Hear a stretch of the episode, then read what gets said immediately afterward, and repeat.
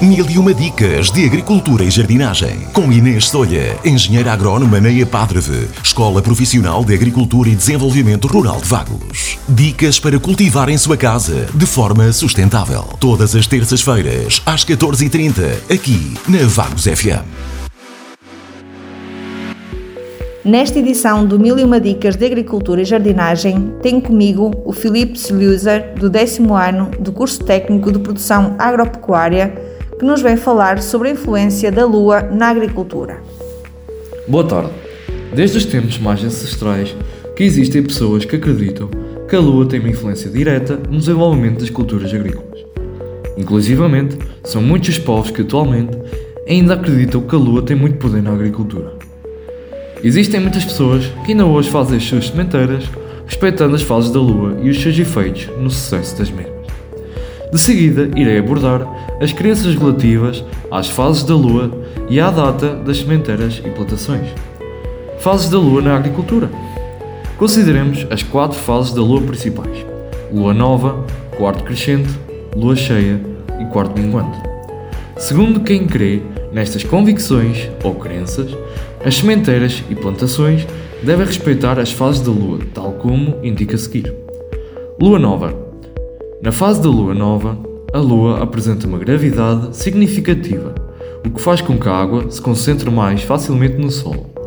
Por essa razão, as sementes aumentam de volume, incham e tendem a emergir ou romper mais facilmente. No entanto, os entendidos dizem que nesta fase lunar a seiva das plantas concentra-se maioritariamente no calo. Por essa razão, não é o momento mais aconselhado para semear ou plantar alguma coisa, alguma cultura na agricultura. Crenças antigas dizem que as culturas instaladas nesta fase da lua são mais fracas e mais susceptíveis a pragas. Embora tenham um bom desenvolvimento vegetativo, irão ter produtividades reduzidas. Quarto crescente. Nesta fase da Lua, a sua força gravitacional é inferior, mas o luar por ela emitido é mais intenso. Por essa razão, dizem os mais antigos, que esta fase da Lua é muito importante, pois permite o crescimento foliar mais vigoroso. Regra geral, dizem que esta fase da Lua é um dos melhores momentos para semear as suas culturas, especialmente 2 a 3 dias antes de ocorrer a Lua cheia. As culturas mais apropriadas para serem semeadas ou plantadas nesta altura são o feijão, o melão, a ervilha, o pimentão, a abóbora, o tomate e entre outras. Lua cheia. Na agricultura, dizem que esta fase lunar é caracterizada por a seiva das plantas se encontrar em maior quantidade nos seus rebentos e folhas. Esta fase é um dos melhores momentos para fazer a colheita dos frutos e hortícolas, pois dizem que serão mais suculentos e saborosos. Não deve plantar ou semear nesta fase lunar. Quarto, enquanto. Após o ciclo da lua cheia, tal como referi no tópico anterior, verifica-se que a lua começa a diminuir de tamanho e a energia encontra-se mais concentrada nas raízes. Tal como indiquei na lua nova, também no quarto minguante, é desaconselhado plantar ou semear alguma cultura.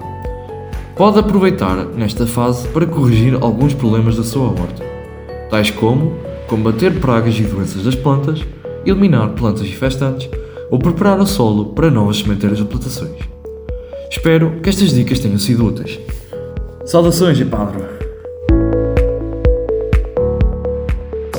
Mil e uma dicas de agricultura e jardinagem. Com Inês Solha, engenheira agrónoma na EPADREVE, Escola Profissional de Agricultura e Desenvolvimento Rural de Vagos. Dicas para cultivar em sua casa de forma sustentável. Todas as terças-feiras, às 14h30, aqui na Vagos FM.